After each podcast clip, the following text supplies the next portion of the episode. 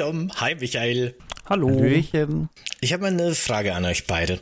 Stellt euch mal vor, wir leben in einer postapokalyptischen Welt, weite Landschaften, Wälder, offene Straßen, aber überall sehr aggressive, sehr schnelle Zombies. Und ihr könntet euch für ein Fahrzeug frei entscheiden, ne, frei nach Fantasie, was auch immer ihr haben wollt. Was würdet ihr euch zusammen basteln oder benutzen, um durch dieses, durch dieses gefährliche Ödland zu driven? Wer zuerst? Dom, du? Auch du, ich überlasse dir gerne die Antwort, ne? Ich, ich, ich gucke hier erstmal, wie Du das so läuft. weiter zu, ne? wie das hier funktioniert. Ne? Ich, ich hatte ja am meisten Zeit, unfairerweise äh, mir Gedanken zu machen. Ne? Der, der die Frage stellt, ist da immer im Vorteil, deswegen kann ich gerne anfangen. Ja. Aber dafür kommt jetzt auch die ultimative Antwort. Muss ich Meine euch ist schon mal ultimativer, vorwarnen. ich sag's dir jetzt schon. Oder ich wir haben die gleiche. Ich würde mir nämlich ein Zeppelin aussuchen. Ja. Ganz einfach. Ich, ich habe zwar ehrlich gesagt keine Ahnung, wie Zeppeline so genau funktionieren. Das ist ja die beste Voraussetzung. Also, wenn du dich direkt für etwas entscheidest, was du nicht mal verstehst, das ist natürlich großartig. ja, aber gut. Ja, aber ich stelle mir das so vor, dass, dass, dass der einfach schwebt, weil da irgendein Gas in dieser großen Kuppel ist. Ne? Da muss man wahrscheinlich nichts antreiben. Der, der bleibt in der Luft, das ist schon mal ziemlich sicher. Und ich kann dann die beiden Propeller hinten wahrscheinlich mit irgendeinem Verbrenner antreiben. Aber wenn wir, wenn mir mal der, der, der, der Sprit ausgehen würde, würde ich da so ein Fahrrad einbauen, damit ich quasi einfach in meinem Zeppelin auf meinem Fahrrad sitzen kann und strampeln kann und somit die beiden Propeller hinten antreiben. Und dann habe ich quasi endlos Sprit und muss mir nicht um Benzin und sowas Sorgen machen. Bin super sicher und über so einen kleinen Lastenaufzug wird dann wirklich nur, ne, seile ich mich direkt in den Supermarkt ab, plünder schnell und bin gleich wieder oben in meiner sicheren Basis. Sehr schön, Bam. sehr viktorianisch, finde ich. Apokalypse durchgespielt. Ja, meine Antwort ist natürlich das Batmobil. Aha. Das ist doch eigentlich offensichtlich, oder? Ich find's cool. Er müsste, äh, Bruce Wayne müsste es mir halt nur ausleihen, oder Bruce Wayne ist mittlerweile selber tot oder ein Zombie, keine Ahnung. Uh, nee, und Zombie-Batman. Zombie-Batman. Das könnte auch mein Erzfeind dann quasi sein, aber ich sag Batmobil. Stark. Ich merke schon, die Grenzen des Möglichen werden hier weit gedehnt. Deswegen entscheide ich mich äh, für den Aufzug. Und dieser Aufzug, der führt nämlich dann ganz weit runter in meinen kleinen, ne, ich sag einfach mal Survival-Bunker. Schön eingerichtet, viele äh, bunte Glühbirnen auch, damit diese Bunkerdepression nicht zu schnell kommt. Äh, das wäre meins. Also so ein bisschen um die Ecke gefahren. Ich hoffe, das ist erlaubt. Also Aufzug Das ist super erlaubt, ja. und dann ab nach unten. Tschüss. Eine sehr, sehr coole Antwort, ja. Gefällt mir. Sehr nice. ja, Leute, ihr habt ihn schon gehört. Domshot ist heute bei uns zu Gast. Ich freue mich wirklich sehr. Hallo. Ich bin schon lange äh, Zuhörer und großer Fan von im Grunde all deinen Projekten, die du so am Laufen hast. Ja, ich freue mich, also ich, ich finde es auch immer ganz aufregend, eingeladen zu werden. Ich bin ja immer normalerweise derjenige, der andere Leute einlädt und dann, dann kommen sie mal mehr, mal weniger freiwillig dann auch vorbei. Aber jetzt dann, das ist immer schön. Und ich kann es direkt ankündigen. In den Situationen, in denen ich jetzt schon mal zu Gast irgendwo war, habe ich von mir selbst erfahren, ich neige dazu, sehr viel und sehr lang zu reden. Das bedeutet, ihr müsst dann im Zweifel mir einfach irgendeinen Stock in die Kiemen reinwerfen, damit ich aufhöre. Äh, sonst wird das hier, glaube ich, so eine kleine Referateshow. Aber hallo, ich freue mich sehr. Ja, ist okay. Das trifft sich eh ganz gut, weil wir haben tatsächlich schon mal über Days Gone geredet, das du uns ja heute mitgebracht hast. Äh, deswegen wollen wir uns eh nicht zu viel wiederholen, sondern tatsächlich auf die Punkte eingehen, die du uns heute mitbringst. Aber äh, zuerst wollte ich noch mal kurz auf deine Projekte eingehen, Ja. wo man dich so hören kann. Denn äh, ich persönlich habe dich zumindest, und ich glaube, das geht vielen so über The Pod entdeckt. Da haben dich ja quasi André Peschke und Jochen Gebauer so ein bisschen ins Team geholt. Und ich möchte behaupten, auch so ein bisschen in die Podcast-Welt geholt. Und äh, daraus entstanden so ein bisschen, ist ja mittlerweile dein eigenes Projekt, okay, cool, dass du ja aktuell jetzt nicht mal mehr alleine machst, sondern auch mit anderen und das ist sehr erfolgreich durchgestartet. Erzähl doch gern mal davon, Ja, von dem Projekt. Also, ähm, also eigentlich tatsächlich, glaube ich, hat meine Podcast-Sozialisierung sogar noch früher stattgefunden mit Insat Moin. Ich weiß nicht, inwiefern dieser Podcast hier so bekannt ist, aber das ist einer der, Mhm. ich sag mal, ältesten Gaming-Podcasts, der lange Jahre äh, auch täglich erschienen ist. Wahnsinniger Output und mittlerweile nicht mehr, aber äh, immer noch regelmäßig, auch mit einem kleinen Team mittlerweile. Und das war vor, boah, also bestimmt acht, neun Jahren oder so. Da habe ich dann zum Krass. allerersten Mal dort mitgepodcastet und die hatten ein Konzept, das darauf ausgelegt war, um diesen hohen Output von jedem Tag eine Folge zu schaffen, äh, immer auch auf Gäste zurückzugreifen. Und äh, da durfte ich mich dann auch mal melden und habe mich da, äh, habe dann mich da hingesetzt und gepodcastet in den frühesten Morgenstunden, weil die Leute da berufstätig waren, äh, über irgendein Spiel. Ich habe es schon wieder vergessen. Und das war mein erster Schritt da rein. Und das fand ich sehr aufregend, aber auch sehr teuer. Ich bin ja ein kommunikativer Mensch und habe dann gemerkt, ach guck mal, das funktioniert ganz gut, das macht ganz toll Spaß. Aber da war ich natürlich auch noch super unsicher und musste auch erstmal überlegen, wie ich das eigentlich mache. Also so einfachste Dinge, ich weiß nicht, ob ihr das auch irgendwann mal lernen musstet, aber wo gucke ich eigentlich hin, wenn ich einen Podcast mache? Weil, also klar, ein Recherche-Podcast, da ist natürlich Notizen, ne? Aber sowas wie hier jetzt, wo guckt man eigentlich hin, wenn man sich nicht gerade selber sieht? Und dann erstmal was zu finden für mich, wie verhalte ich mich vor Monitor in solchen Gesprächen, das hat erstmal gedauert und natürlich auch so ein Selbstbewusstsein zu entwickeln und so weiter und so fort. Aber es hat dann sehr viel Spaß gemacht und habe ich das äh, sehr viel länger auch so weitergetrieben, habe hier und da, ich glaube, das habe ich bisher kaum irgendwo da draußen erzählt, weil es auch jetzt nicht so interessant war, aber habe hier und da auch mal so kleinere Podcasts selbst ausprobiert. Bei meiner ersten Arbeitsstelle in der Welt des Spieljournalismus habe ich äh, einen Podcast damals initiiert. Ich habe bei meinem damaligen Blog Kaffee und Fluchen mal einen kleinen Podcast mit zwei Folgen initiiert und, äh, und so lief das dann. Genau. Und The Pod tatsächlich, die, die haben mich dann vor, oh Gott, das war glaube ich 2018, zu irgendeinem neu erschienenen Assassin's Creed haben sie mich dann mal eingeladen. Da war ich eigentlich ganz frisch in die Selbstständigkeit gestartet, nachdem ich bei GamePro gekündigt hatte. Und äh, dort durfte ich dann von einem richtig großen Publikum mal Podcast. Und da war ja auch sehr aufgeregt. Man hört auch, wenn man diese Folge heute noch anhört, meine Nervosität deutlich heraus und dass ich mich da noch nicht so sicher gefühlt habe. Aber die fanden das wohl okay und haben dann gesagt, komm, wir machen jetzt ab und zu mal was miteinander. Und dann habe ich da eine ganze Weile erstmal als, ich sag mal, freier Mitarbeiter mitgearbeitet. Also jeden Monat kleines Planungsmeeting und mal gucken, was ich so für Ideen habe und mal schauen, was wir davon machen. Und mittlerweile seit ähm, eineinhalb Jahren etwa, bin ich jetzt so, immer so komisch zu beschreiben, aber so als fester Freier mit im Team. Also bin immer noch freier Journalist und mache auch noch einiges anderes, aber einen großen Teil meiner Zeit, den gebe ich dem Team von The Pot und da bin ich dann eben auch ein Teil davon. Und okay, cool, genau, um das auch noch kurz äh, abzuschließen, das ist ein Ding, das hat jetzt nicht direkt mit, okay, äh, mit The Pot zu tun, äh, sondern dieses Projekt, das eigene von mir, entstand zu Beginn der Pandemie, also vor etwa mehr als drei Jahren mittlerweile, als äh, da passierten zwei Dinge. Zum einen äh, diese Corona-Meldung, die rollte so durch diese News-Rubriken so langsam an uns heran und es war noch nicht so richtig absehbar, was daraus wird, aber ich dachte, okay, im Worst Case, wir alle haben ja schon Filme über Viren und sowas gesehen, werde ich meine Freundin einen Monat oder so nicht sehen können, wegen Lockdown und keine Ahnung. Und das finde ich sehr beklemmt, will ich nicht. Deswegen zwinge ich mich quasi auf eine Weise dazu, vielleicht jede Woche in einem Podcast mit Menschen zu sprechen und daraus wurde dann dieses allererste Format Okay Cool trifft, das es bis heute auch gibt, jeden Sonntag, in dem ich immer rund eine Stunde lang mit meinen Gästen über ihre Arbeit und das Leben und all das spreche. Und das war so der eine Punkt, der mich dahin geführt hat. Und der andere war, da war ich im Saftladen in Berlin äh, und habe dort, also es ist so ein Entwicklerkollektiv, und habe da mit dem Stefan Hövelbrings ein Interview geführt, ursprünglich für einen Artikel über sein jetzt mittlerweile im Early Access erschienenes Spiel Death, oh Gott, Death, Death Trash. Trash. Mhm. Furchtbarer Name. Furchtbarer also Name. geiler Name, aber furchtbar für Podcast. äh, ja. Genau. Und, und da war ich eigentlich nur, um ein klassisches Interview zu führen, äh, vor drei plus Jahren und habe dann aber gemerkt, Moment mal, das ist richtig geil. Einfach mit dem zu plaudern. Und dann bin ich da rausgegangen nach über einer Stunde und habe mir gedacht, wenn ich jetzt hier eine Aufnahme hätte mitlaufen lassen, das wäre so ein geiler Podcast gewesen. Und die beiden Dinge kamen dann zusammen. Also nah an der Weltuntergang in Form eines Virus und eben diese schöne Gesprächserfahrung, dass ich mir dachte, komm, fuck it, ich mache jetzt einen eigenen Podcast. Und so entstand auch cool. Und genau, und das, das läuft ganz wunderbar. Äh, es wird groß, größer, es ist schön. Ich freue mich sehr. So, das war's. Ja, sehr nice. Mit Stefan Hövelbrings haben wir witzigerweise letzte Woche erst gepodcastet. Ich hab's gesehen. Ich hab's und gesehen. Ich ja. bin auch, ich bin auch ständig über Death Trash gestolpert ja. im Podcast. genau. Und du hast uns ja jetzt heute, also Links zu all dem findet ihr natürlich bei uns in der Infobox beziehungsweise den Show Notes. Ne? Schaut unbedingt vorbei. Wirklich sehr empfehlenswert. Vor allem muss ich echt mal kurz sagen noch als, als kleiner Fanboy Gerne. hier in meiner Rolle. Ich finde vor allem wirklich deine Podcasts gemeinsam mit André absolut großartig. Ihr habt echt eine super coole Chemistry, super sympathisch.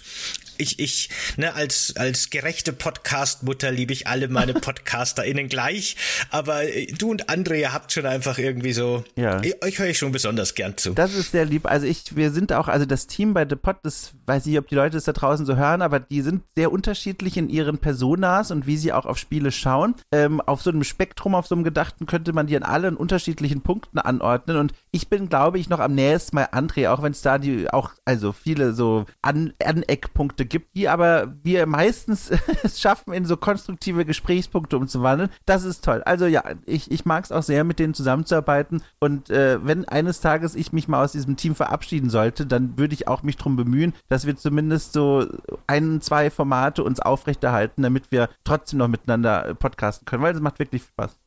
Genau, du hast uns jetzt ja Days Gone mitgebracht. Ja. Und jetzt die erste Frage, die ich dazu habe, warum nicht For Honor? Ich hätte wetten können, dass du uns For Honor mitnimmst. Ja, For Honor, also ist auch eine große Leidenschaft von mir gewesen, aber immer noch so ein bisschen, also wer es nicht kennt, von Ubisoft, ich glaube auch aus dem Jahr 2018, ähm, so einen hier Ritter, Samurai und Wikinger hauen sich vor allem auch online auf den Kopf und das ist das Spiel. Und das, äh, das ist ja also ein Spiel, das ich gerne in jeden Podcast reinhalte, als das wollte ich immer selber entwickeln, als Teenager natürlich. Und dann kam kam es irgendwann mal. Und das ist so ein großes Leidenschaftsding gewesen. Aber dann habe ich überlegt, als du mir dann diese Frage gestellt hast, was will ich hier so mitbringen, habe ich mir gedacht, okay, das ist relativ einfach zu erklären mit For Honor. Das liegt also ein bisschen auf der Hand. Ich habe da so ein, so ein Fable für diesen Schauplatz und ich mag das Spiel drumherum und so. Das ist, glaube ich, gar nicht so ergiebig und viel ergiebiger fand ich und für mich auch intensiver auf eine Art die Wahl von Days Gone. Dieses äh, Zombie-Spiel, das ja hier auch schon mal besprochen wurde, habe ich auch gesehen im Portfolio vor einiger Zeit, ähm, das mich aber auf eine ganz andere Weise sehr, sehr äh, berührt und, und, und auch beeindruckt hat. Äh, und zwar, also kurz die Eckdaten, wer es nicht kennt, ne? Open World, ganz viele Zombies und ein Typ auf dem Motorrad und der muss da eben ganz viele Dinge machen und dann ist das Spiel irgendwann vorbei. An dem Punkt bin ich aber nie gekommen, weil ich spiele das Spiel tatsächlich als so eine Art verlängerter Spaziergang und das ist ganz großartig für genau sowas. Also dieses Spiel spielt äh, im, in Amerika, ne? Wo ist es nochmal? Oregon oder wo? Da, wo viele Bäume sind? Ne? Da, wo Tannen wachsen, ja. Alles genau, klar, wir wissen es alle nicht. Also viele Bäume und Gebirge, also sehr nette, netter Schauplatz, mal ein bisschen was anderes auch. Und dort regnet sehr viel. Es regnet sehr viel. Der Regen ist omnipräsent präsent. Man hört ständig einen wunderschönen, äh, abgemischten Regen im Hintergrund. Und wenn man dann mal mit dem Motorrad da rumfährt oder auch vom Motorrad absteigt und dann durch diesen Wald in dem Spiel einmal mal so ein bisschen durchläuft mit der eigenen Spielfigur und dann dieses Tonmischmasch aus diesem Regen, der ganz schwer auf diese Tannen und auf die Blätter und auf den Matschboden fällt, gemischt mit diesem Zombie-Kraulen in weiter Ferne, hoffentlich weiter Ferne, das ergibt so eine Klangkulisse, die fand ich immer so intensiv und so anregend und fast schon melancholisch. Das ist für mich der Hauptgrund, dieses Spiel zu spielen. Das ist auch drumherum echt ein cooles Spiel, wie ich finde, aber für mich ist es vor allem so ein Spaziergang-Ding und deswegen wollte ich dieses Spiel hier mitbringen, weil ich damit mal auch vielleicht so ein bisschen die Perspektive den Leuten da draußen mitbringen wollte. Man kann ja Spiele auch so spielen. Ich weiß nicht, wie naheliegend das ist, aber aus eigener Erfahrung und Kommentarbereichen weiß ich, manche Leute stolpern da sehr drüber, wenn man sagt, naja, du musst ja ein Spiel nicht spielen wegen der Mission oder was. Du kannst ja einfach rumlaufen. Und deswegen wollte ich das hier mal mitbringen das finde ich aus, aus vielen Gründen super spannend. Ja. Äh, zum einen finde ich es witzig, weil ich habe in meinen Notizen hier in meinem Spickzettel öfter postapokalyptischer Moped-Simulator aufgeschrieben und das trifft ja auch so ein bisschen ja. den Kern.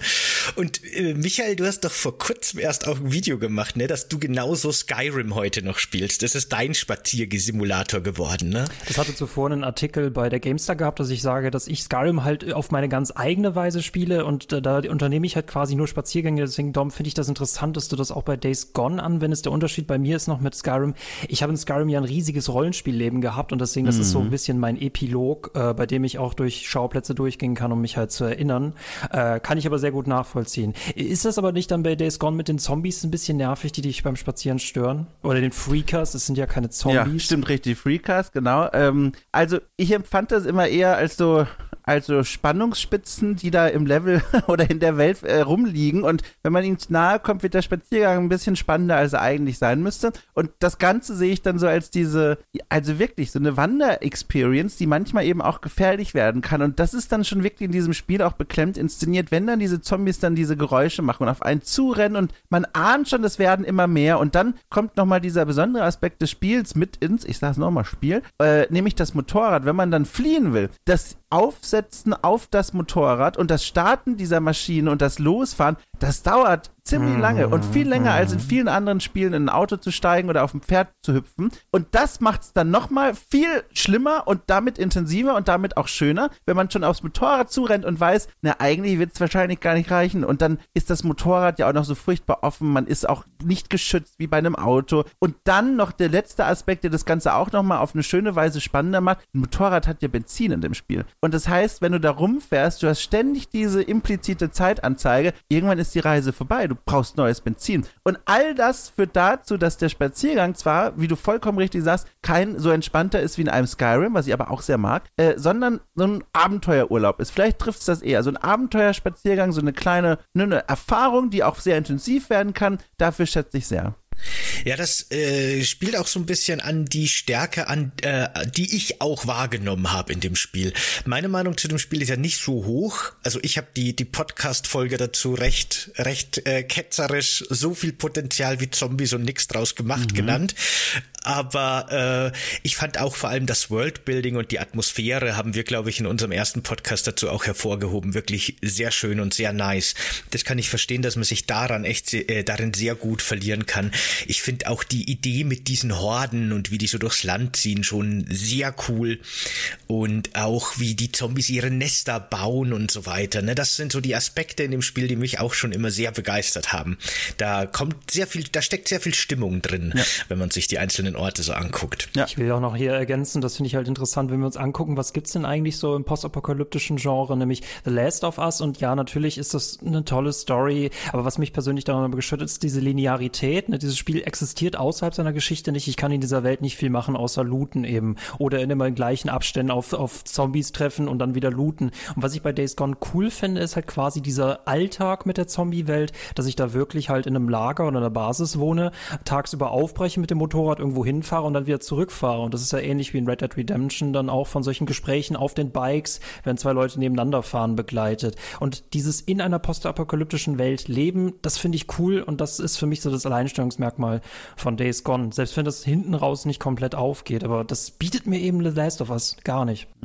Ja, Last of Us habe ich äh, also auch eins und zwei natürlich gespielt und das hat diese dafür wunderbaren Dioramen so. Ich erinnere mich dieses im zweiten Teil diese, wenn du da durch so eine Hochhausgegend läufst. Ich will das auch gar nicht jetzt zu intensiv beschreiben, wenn Leute das da draußen noch spielen wollen, aber das reicht schon als Info. Da kommt man durch so eine Hochhaussiedlung, äh, sag ich mal, und, und stolpert da über die zurückgelassenen Dinge der Menschen, die da gewohnt haben, bevor dann eben die ganze Welt zugrunde ging. Und da war dann so auch so ein kleiner Tisch am Rande, den, der war völlig egal, den kann man auch übersehen, der ist nicht wichtig für die Geschichte, aber für die Geschichte im Kopf eben umso mehr. Und zwar ein Tisch, der eine Pen-and-Paper-Runde zeigte, die mittendrin unterbrochen wurde. Also man sieht so diesen typischen Sichtschutz des Spielleiters da noch rumliegen, man sieht äh, Figuren, man sieht Charakterbögen zerfleddert und man sieht Stühle, die umgeworfen wurden. Und das sind natürlich so kleine Geschichten, aber das hat fast schon so eine museale Note, wie wenn man da so durchläuft und von Vitrine Vitri zu Vitrine spaziert und sich das da ansieht, was da ausgestellt ist. Das hat auch einen Reiz, aber manchmal brauche ich, genau wie du auch offenbar, dieses wirklich freie Herumlaufen und dass das Spiel auch nicht böse auf mich ist, wenn ich sage, du, ihr habt dich jetzt nur gestartet, um einmal mit dem Motorrad die große Runde zu drehen und dann mache ich es wieder aus. Und das finde ich also echt toll, dass Spiele dieser Art es auch zulassen. Ich muss aber auch sagen, ich habe dann auch einen Punkt erreicht, also bin ein emotionaler Mensch und irgendwann äh, war es mir dann auch zu viel, wo ich dann auch gemerkt habe, die Stimmung des Spiels beginnt auf mich überzugreifen. Also ich bin da sehr empfänglich für sowas. Wenn eine Spielwelt um mich herum durchgehend traurig und düster und melancholisch und niederschmetternd ist, dann werde ich all das auch. Und zuletzt habe ich Days Gone jetzt gespielt, ähm, mal wieder auf diese Art und Weise. Äh, jetzt muss ich kurz das Jahr richtig hinkriegen. 2021 im Dezember, als ich frisch nach Hamburg gezogen bin und meinen äh, damals äh, erstmal aktuellen und letzten äh, Corona-Booster-Shot bekommen habe. Und dann lag ich da auf der Couch in meiner halb eingerichteten Wohnung, in der ich da erst seit 20 Tagen wohnte und spielte Days Gone über die Weihnachtsfeiertage. Niemand Oh, gefühlt lebte in Hamburg und ich saß da und habe echt diese, ne, diese kleinen Nebenwirkungen des Shots gemerkt und äh, versank da dann in so einer Welt aus leichten Nebenwirkungen und Days Gone Melancholie. Es war auf eine Weise echt cool, aber auch ein bisschen beklemmend so insgesamt. Wie ging's dir denn mit Deacon St. John, dem der Hauptfigur aus äh, Days Gone? Ähm, das war nämlich für mich so ein bisschen ein Problem, in das Spiel reinzukommen, weil ich mich nicht mit dieser Figur identifizieren konnte. Mir war der schon in den Trailern irgendwie unsympathisch. Ich bin da mit einer sehr negativen Voreinstellung reingegangen in das Spiel und ich wurde auch nicht warm mit dieser Figur. Und das ist für mich oft so ein Punkt, an dem scheitert mein Einstieg in die Welt, ne? Wenn ich die Figur unsympathisch finde, wenn ich mit der nicht klarkomme, wenn die für mich keine Projektionsfläche ist, dann komme ich nicht rein. Was hat war dich, das für dich? Bevor ich darauf antworte, oder wir, was hat dich denn gestört an der Figur? Also was war es denn, wo du gesagt hast, unsympathisch oder da fällt mir schwer reinzukommen? Hm, ich weiß es nicht. Ich glaube, es war zum einen so diese klischeehafte Darstellung eines Rockers, einfach dieses Rocker-Gang-Klischee. Äh, man denkt gleich irgendwie an Hells Angels oder irgendwelche anderen kriminellen Strukturen. Da habe ich tatsächlich auch bei GTA Probleme, in solche Figuren einfach mich hineinzuversetzen oder diese Fantasie zu leben. Und auch das Design war halt so ein bisschen so Redneck irgendwie, mhm. ne, so mhm. Hillbilly, so in die Richtung. Ähm, fiel mir einfach schwer, war mir unsympathisch. Und auch so, so, weißt du, so toxisch, aggressiv, mhm. männliches Auftreten immer. Mhm. Das ist für mich ganz schwierig. Also ich, ich, ich sage einfach mal zuerst kurz, ich, ich teile total deinen Eindruck erstmal. Er hatte auch Schwierigkeiten aus dem Trailer heraus, da eine emotionale Verbindung aufzubauen. Aber, also zum einen, das nur so kurz vorneweg, für diese Spaziergänge ist es dann tatsächlich ein bisschen egal, weil da ist er ja still, da ist ja keine Geschichte drumherum gespickt. Dann murmelt er halt manchmal ein bisschen was. Aber das ist okay, da kann ich auch einfach dumm sein in dem Moment. Aber für den Rest des Spiels hatte ich auch Probleme, genau wie du auch, weil das ist nicht die Art von Figur, die ich sympathisch finde. Aber die Konflikte, finde ich, die in dieser Figur angelegt waren, die haben was mit mir gemacht. Das fand ich nämlich toll. Jetzt bitte vorsichtig in euren Antworten. Ich habe es, wie gesagt, noch nicht durchgespielt. Ne? Also ne, halten wir uns alle ein bisschen zurück. Aber direkt zu Spielbeginn äh, wird es ja klar gemacht, es gab ja ein Leben natürlich vor diesem Weltuntergang. Und da gab es auch seine Freundin, Frau, weiß ich nicht, also seine, seine große Liebe einfach, ne? mal naiv gesprochen, die große Liebe. Und die wurde von ihm getrennt, als der Shit so richtig losging. Und er weiß im Grunde gar nicht, was mit ihr passiert ist, ob sie überhaupt noch lebt und, und was mit ihr abging nach dieser Trennung. Und er ist in dieser unendlichen und fortlaufenden Trauer gefangen, unfähig, sich daraus selbst zu befreien und eigentlich ein Opfer seiner eigenen Gefühle. Mit anderen Worten, der bräuchte eigentlich ganz dringend Therapie. Aber das ist natürlich die falsche Welt, um sowas zu verlangen. Und deswegen läuft er so rum, getrieben von seinen Gefühlen und ausgeliefert von seinen Gefühlen. Und das wird in diesen Momenten, also, und das fand ich richtig, also, ich möchte fast sagen, kunstvoll. Ich fand das so toll. Das wird dann deutlich in diesen Momenten, wenn er in die Nähe von diesen Zombie-Nestern kommt. Ich weiß, auch damals schon Kollegen und Kolleginnen von mir fanden das wahnsinnig nervig und auch fast schon komisch, wie er in der Nähe dieser Nester, wo diese Ballungszentren der Zombie-Population, sage ich mal, sind, wenn er da anfängt so zu murmeln und so aggressiv zu werden und wütend zu werden, das hat spielmechanisch natürlich die, die Aufgabe, uns darauf hinzuweisen mit allen möglichen Mitteln, guck mal hier, macht das kaputt, dann geht es ihm besser. Äh, aber auf so einer narrativen Ebene, ich fand das und finde das immer noch sehr berührend, weil ich nachvollziehen kann. Klar, mein Gott, er war natürlich noch nie in der Zombie-Apokalypse, hab auch noch nie sowas erlebt, aber ich nehme ihm ab, dass er mit dieser völlig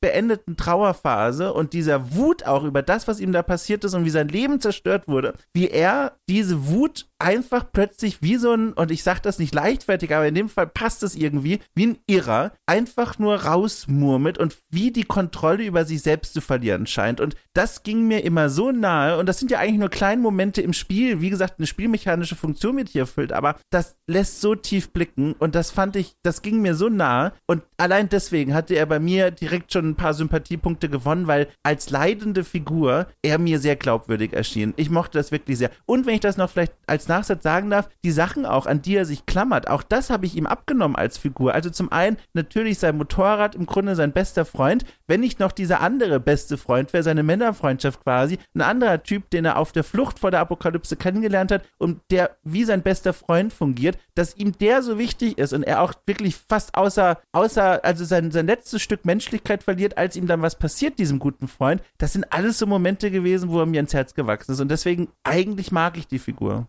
Ich würde sagen, von den Trailern her, das ist richtig, da ist man irgendwie so oberflächlich, man sieht diesen Biker und denkt sich so, oh nee, das muss ja nicht sein. Andererseits denke ich mir so, wir kennen jetzt alle möglichen Archetypen aus para, also postapokalyptischen Welten. Was haben wir da? PolizistInnen, ne, Leute vor allem, die mit Waffen zu tun haben. Und das ist an sich mal eine erfrischende Perspektive, zumal der ja gar kein Klischee-Biker ist. Ne? Also, mhm. weil es auch ein sehr cooler Charakter ist, der ist, das merkst du vor allem in Interaktion mit Camps und mit deren Anführenden, ist der sehr, ist der sehr ähm, entgegenkommend, diplomatisch, vor allem immer deeskalierend. Ich mochte den und da hat mir vor allem auch diese Rückblenden äh, sehr viel Input zu seiner Figur gegeben. Und ja. das, das wird auch damit zusammenhängen, dass die einen echt guten Sprecher, Sprecherin, also Sprecher in dem Fall äh, im Original im Englischen gefunden haben und im Deutschen. Ähm, ich mag es einfach, wenn dieser Charakter redet und der wird mir dadurch immer sympathischer. Genauso durch die Punkte, die du auch schon beschrieben hast, äh, wie er sich um seinen Kumpel kümmert, wie er mit den Lagern umgeht und auch äh, wie er in späterem äh, Verlauf der Handlung, ich spoiler nicht, aber wie er dann einfach mit anderen Lagern halt zusammenwächst mhm. und da mhm. seinen Platz findet. Ich, mhm. ich mag den einfach, selbst wenn es ein Biker ist, aber das, das hat auch sofort aufgehört, sobald ich ihn kennengelernt habe.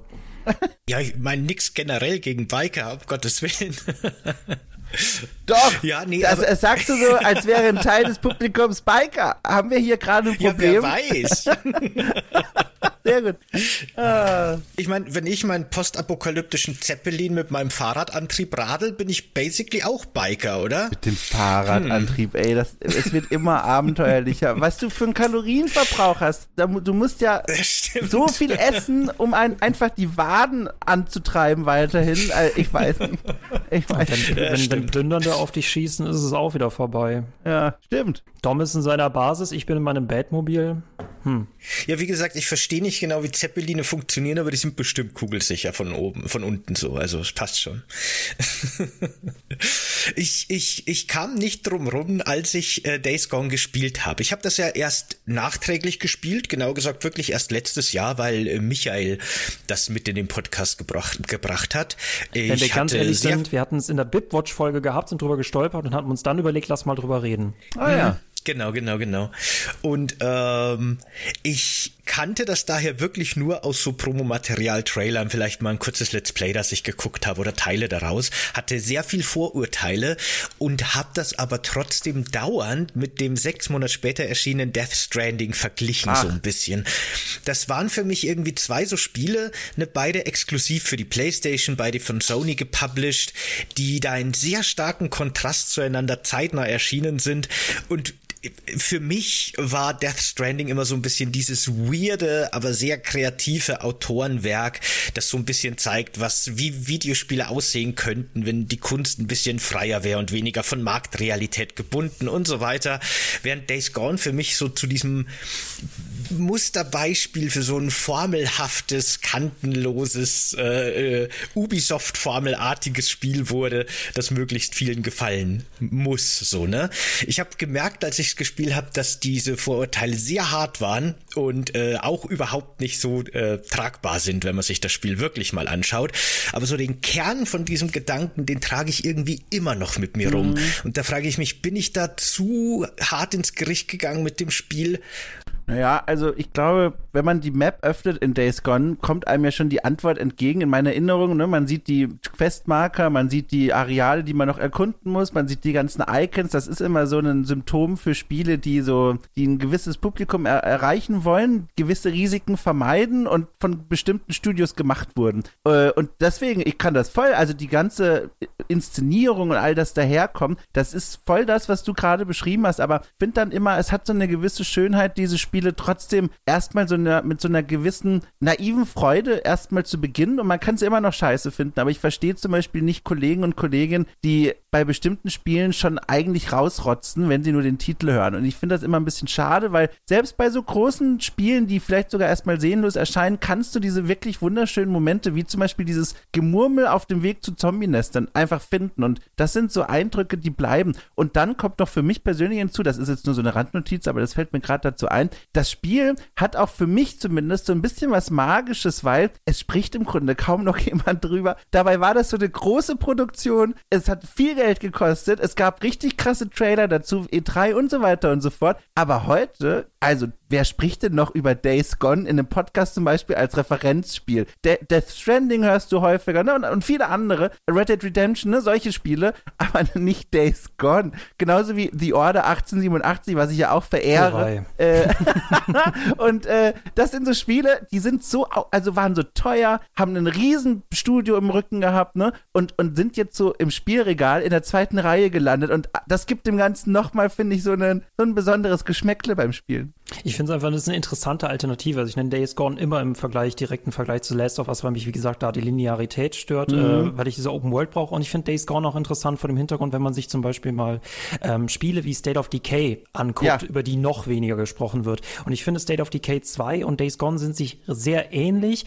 während du bei State of Decay noch weitaus mehr mit Ressourcen machst, da aber keine Story hast, in Days Gone gar nicht so viel mit Ressourcen machst, aber da mehr Story hast.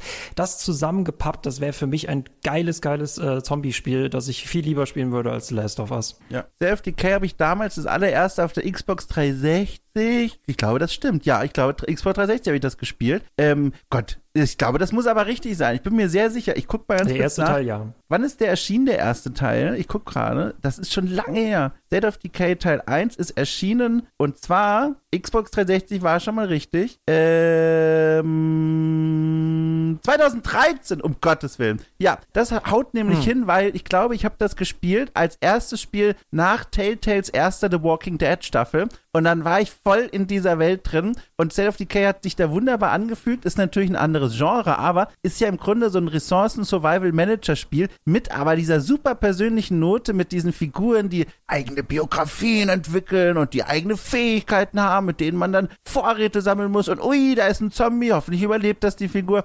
Ach, auch ein tolles Spiel. Ich habe tatsächlich Days Gone auch immer direkt im Vergleich mit äh, den beiden genannten Spielen, äh, mit, mit The Last of Us und mit ähm, State of Decay. State of Decay äh, verglichen, während ich es gespielt habe. Weißt du, ich bin einfach nicht reingekommen, weil es war die ganze Zeit so, okay, hier sammle ich auch ein bisschen Ressourcen und kann ein bisschen ja. craften und muss ein bisschen auf Benzin schauen. Aber irgendwie macht das State of Decay besser. Und hier gibt's auch Story und cool, äh, cool inszenierte Dialoge und sogar ganz gute Stories, muss ich sagen, ne? mit, mit äh, durchaus interessanten Personen. Aber The Last of Us macht's halt irgendwie besser. Und irgendwie war für mich Days Gone immer so alles ein bisschen, mhm. aber nix so richtig, ne? Das war immer, ich, ich, ja, ist einfach, ich komm nicht rein. da hast du dich bestimmt gefreut, ne? Als ich dann in der E-Mail gesagt habe, na klar, lass uns über Days Gone reden. ja, sehr gerne, Dom. Nee, ich fand es total spannend, was du mitbringst. Ich habe genau. Äh, Michael hat ja auch eigentlich eher ein sehr viel positiveres Bild von dem Spiel als ich, würde ich sagen. Ja. Ne? Du, Im Endeffekt hast es du ja auch so ein bisschen in dem Podcast mitgebracht, oder? Wie gesagt, es war ja meine Bibliothek und damals äh, fiel dann Key für mich ab und äh, ich, ich finde es immer cooler, Spiele jetzt nicht immer in gut und schlecht zu unterteilen, was wir ja drei ja auch nicht machen, aber dann da, sich Spiele anzugucken, die halt in bestimmten äh, Bereichen Potenzial zeigen, wo es halt andere Spiele nicht machen machen. Und deswegen, wie gesagt, ich schon sagte, Days Gone, State of Decay, weil bei State of Decay hat es mich immer gestört. Ich habe für meine Leute damals einen Spieleabend gehalten und das wird im Spiel aber nicht ausgespielt. Du siehst da nur irgendwelche Zahlen hochhüpfen. Und das finde ich ein bisschen Verschwendung. Und wenn man so etwas, ich bin für eine Basis zuständig und dann hättest du Geschichten drumherum, das gibt's natürlich in Days Gone nur in einer linearen Weise. Es gibt da keine abseitigen Geschichten. Es gibt nur diese eine Geschichte. Aber das, da, da fühlt man sich so verbunden und das sind, wie gesagt, Erfahrungen, die Last ja. of Us nicht bieten können. Äh, ergänzen ergänzend dazu, wie gesagt, ich gucke mir immer gerne Spiele an, die auch äh, vielleicht nicht perfekt sind, aber coole Sachen haben. Gleiches Beispiel, ohne das Fass aufzumachen. Deathloop, Deathloop ist gameplay-technisch furchtbar, aber ein total tolles Zeitschleifenspiel, wo Quentin Tarantino auf James Bond trifft. Mehr will ich doch gar nicht. Bin ich nicht reingekommen, leider. Ich fand's super stylisch, Präsentation und so, aber Deathloop war echt so, ich, nee, ich ich kann es nicht mal, ich habe es nicht mal weit genug gespielt, um das richtig jetzt begründen zu können. Ich bin beim diffusen Gefühl geendet, mir gefällt's nicht, aber ich, wie gesagt, kann es jetzt nicht äh, konkretisieren, warum. Dafür habe ich es nicht lang genug gespielt. Äh, Klammer auf, da finde ich es interessant, wenn man sich Hitman unter dieser Formel anguckt, was eigentlich das bessere Deathloop ist, weil alle Level in Hitman nämlich Zeitschleifen sind. Aber ich, ich finde es immer interessant, Spiele, die eigentlich ähnliche Visionen haben und dann zu gucken, was ist eigentlich deren Gegenstück, deren Vetter, deren ja. Zwillingsbruder, was auch immer, Zwillingsschwester. Ja. Du hast ja gesagt, Dom, dass du es noch nicht durchgespielt hast. Äh, bist du schon so weit gekommen bei Days Gone, dass du eine Zombie-Horde wirklich auslöschen Ach, musstest? Sehr gut. ja, hatte schon Sorge, was jetzt kommt, als bist du schon dahin gekommen, wo die Figur XY dieser, dieser ganz wichtige Plot ja, sehr passiert. Gut. Nee, also tatsächlich, doch, das habe ich gesehen. Äh, das dauert ja sogar erstaunlich lange, ne? Das weiß ich auch noch. Das dauert, ich hatte man, mhm. oder man hätte ja eigentlich damit gerechnet, das ist so ein frühes Ding im Spiel, aber nö, das dauert ja einige Stunden sogar, je nach Spielweise, bis das mal vorgestellt wird. Und soweit bin ich gekommen. Und da gibt es bis heute noch bei meinem PlayStation-Account so, so ein Video, das ich mit der PlayStation Record-Funktion aufgenommen habe, wo ich, das ist, glaube ich, einer dieser ersten auch geskripteten Momente, in denen man diesen Horden begegnet, in so einem kleinen, wie so einem, wie so einem Grenzkontrollstationchen rumläuft. Und dann habe ich da natürlich beim Rumlooten vergessen, irgendeine Alarmanlage auszumachen. Und dann kamen die angelaufen. Und dann habe ich in diesem Video recorded, wie ich ein, zwei dieser Zombies, die noch nicht zu dieser Horde gehörten, erstmal so souverän weggeknallt habe. Und dann wirklich, wie als würde ich bei der E3 dieses Gameplay-Schnittchen selber vorspielen für die Leute da draußen, möglichst cineastisch, drehe ich ganz leicht die Kamera über die Schulter des gerade niedersackenden Zombies und sehe, wie einfach diese, ich übertreibe jetzt mal, Millionen von Zombies da aus diesem Wald rausbrechen. Und dann renne ich weg und zum Motorrad steige auf und fahre davon. Ganz intensiver Moment, ohne Witz. Also, das ist einfach toll mit dieser Zombie-Horden-Idee, wie die auch wie diese Gewalt durch diesen, durch dieses Areal der Gewalt ist. Toll, mag ich. Ja, finde ich auch wirklich sehr, sehr cool. Ich muss echt sagen, allein dafür hat es sich für mich doch gelohnt, das Spiel zu spielen. Na, da sind wir wieder bei dem Punkt, dass man eben auch äh, ja. interessante Aspekte aus Spielen rausziehen kann, die einem eigentlich nicht gefallen. Voll. Und ich finde sogar wirklich nice, dass sich das Spiel so viel Zeit lässt, einen wirklich mal ähm, quasi zu ermächtigen, gegen so eine Horde aktiv vorzugehen. Weil man ist ja die meiste Zeit des Spiels, die erste Hälfte würde ich sagen mindestens, einfach viel zu schwach, als dass man es ernsthaft mit so einer Horde aufnehmen könnte. Die ziehen aber schon so als Gefahrenquelle durch die Lande und man ist immer auf der Hut so, oh Gott, Mist, oh Gott, ich höre schon wieder irgendwas. Sind sie da? Ziehen sie schon wieder vorbei? Muss ich dann vielleicht auch mal verstecken, weil wie du gesagt hast, das Motorrad, bis man das mal wieder aufgestellt hat, wenn es umgefallen ist, bis man drauf sitzt, das geht nicht so schnell. Und äh, nach und nach äh, kann man sich eben durch ein besseres Waffenrepertoire in erster Linie äh, schon langsam rantrauen, mal so einer Horde zu begegnen. Und da habe ich wirklich sehr viel Spaß rausgezogen. Ich habe dann gegen Ende, also durchgespielt habe ich die Story tatsächlich auch nicht, aber gegen Ende, als ich dann wirklich so diese ganz schweren Maschinengewehre hatte und so, mhm. habe ich mich dann echt darauf so spezialisiert, diese Horden zu suchen und zu bekämpfen, weil das sind richtig coole Highlights und richtig coole Actionkämpfe. Und äh, man ist eben ständig im Grunde umzingelt von allen, äh, aus allen Löchern kriechen sie raus, durch jeden Durchgang zwängen sie sich durch. Und es ist ja wirklich beeindruckend, dass da einfach so eine riesige Masse aus wirklich Hunderten von individuellen Zombies in diesem Spiel dargestellt werden können. Das ist schon sehr beeindruckend und macht auch wirklich Spaß. Ja. Ich finde das interessant, das müsste man jetzt irgendwie sich mit den Zombie-Wellen aus World War Z äh, vergleichen, weil mhm. das war der mhm. Punkt, an den ich dachte, und das ist natürlich auch einer der Inspirationen für Days Gone gewesen.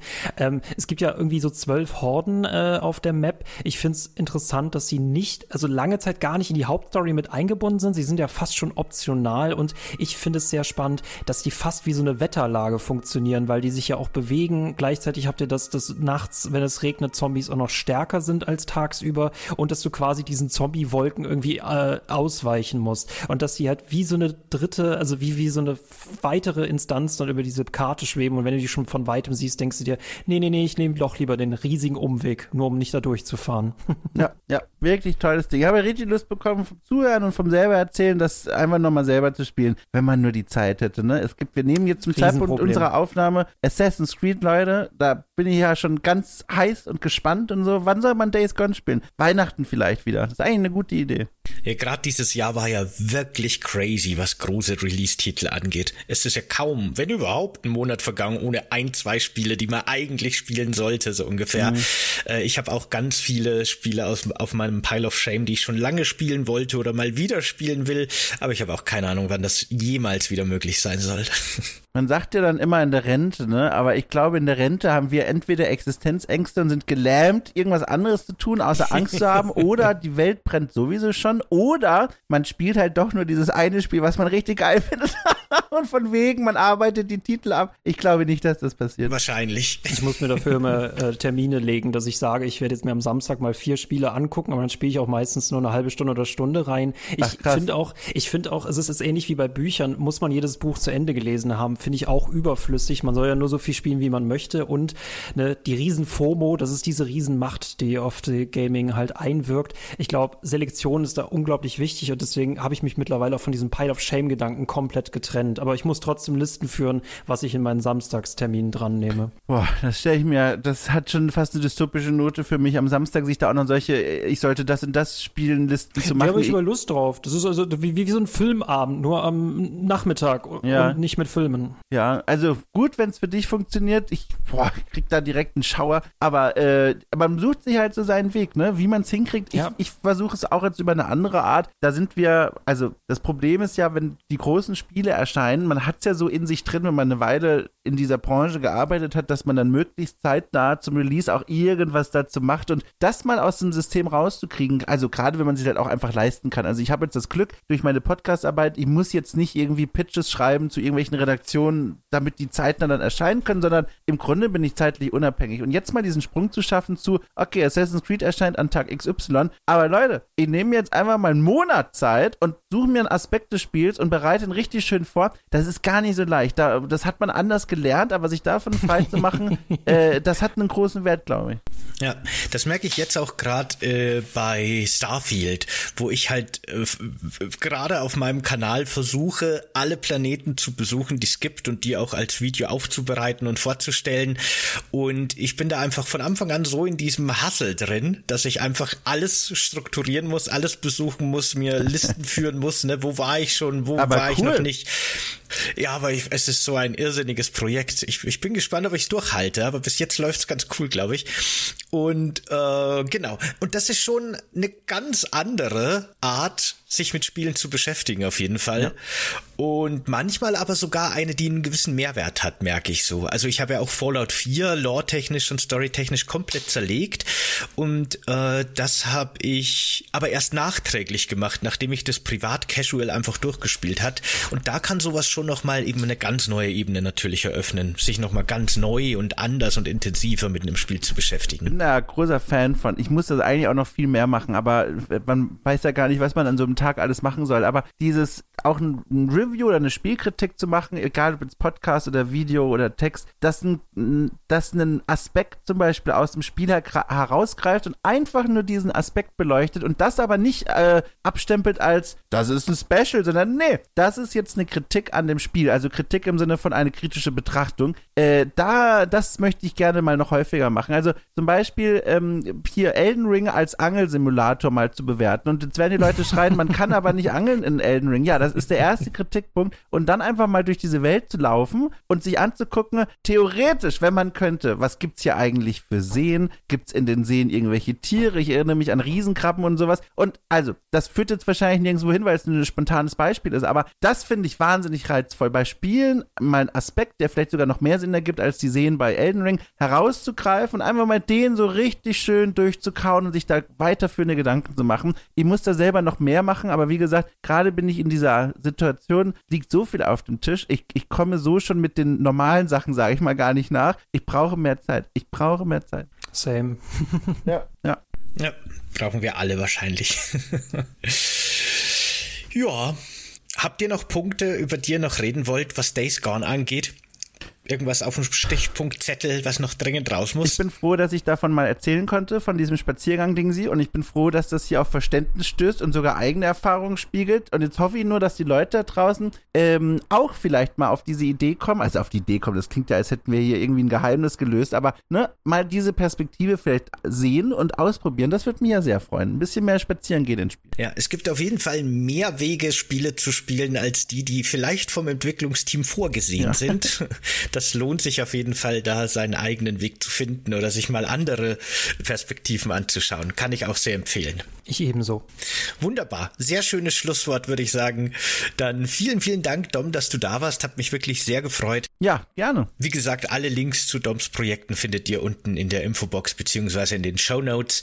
Wenn ihr das Ganze jetzt gerade auf YouTube seht, dann würden wir uns sehr über ein Like und ein Abo freuen und schreibt uns gerne in die Kommentare, was ihr von Days Gone haltet, was ihr vom Spazierengehen in Videospielen allgemein haltet oder vielleicht sogar was euer Spaziergeh, euer Wohlfühlsimulator ist, wenn die Welt vielleicht auch so eine düstere und gefährliche ist wie Days Gone, würde mich sehr interessieren. Und wenn ihr das jetzt in der Podcast-App eures Vertrauens hört, egal ob Spotify oder Apple Podcast oder wo auch immer, freuen wir uns natürlich sehr über eine positive Bewertung und schaut gerne in unserem Discord vorbei. Dort können wir uns auch gerne unterhalten über genannte Punkte und Themen und alles andere. Danke fürs dabei sein und hoffentlich bis zum nächsten Mal. Macht's gut. Ciao. Ciao. Tschüss.